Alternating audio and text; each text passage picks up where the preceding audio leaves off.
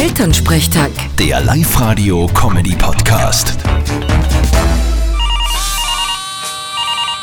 Hallo Mama. Grüß dich Martin, geht's dir eh gut? Fralli, was gibt's? Du grundsätzlich eh nix, aber ich hab mir gestern so ein lustiges Rätselbuch gekauft und jetzt spielen der Papa und ich alle. Wir spielen gar nicht. Du stellst nur die ganze Zeit lästige Fragen. Ja, strengst dich halt an und überlegst einmal, vielleicht weißt du auch mal was.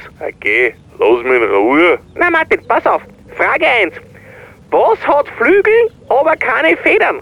Boah, äh, keine Ahnung. Na, der Altar im Käfermarkt. Frage 2. Welcher Peter ist der lauteste?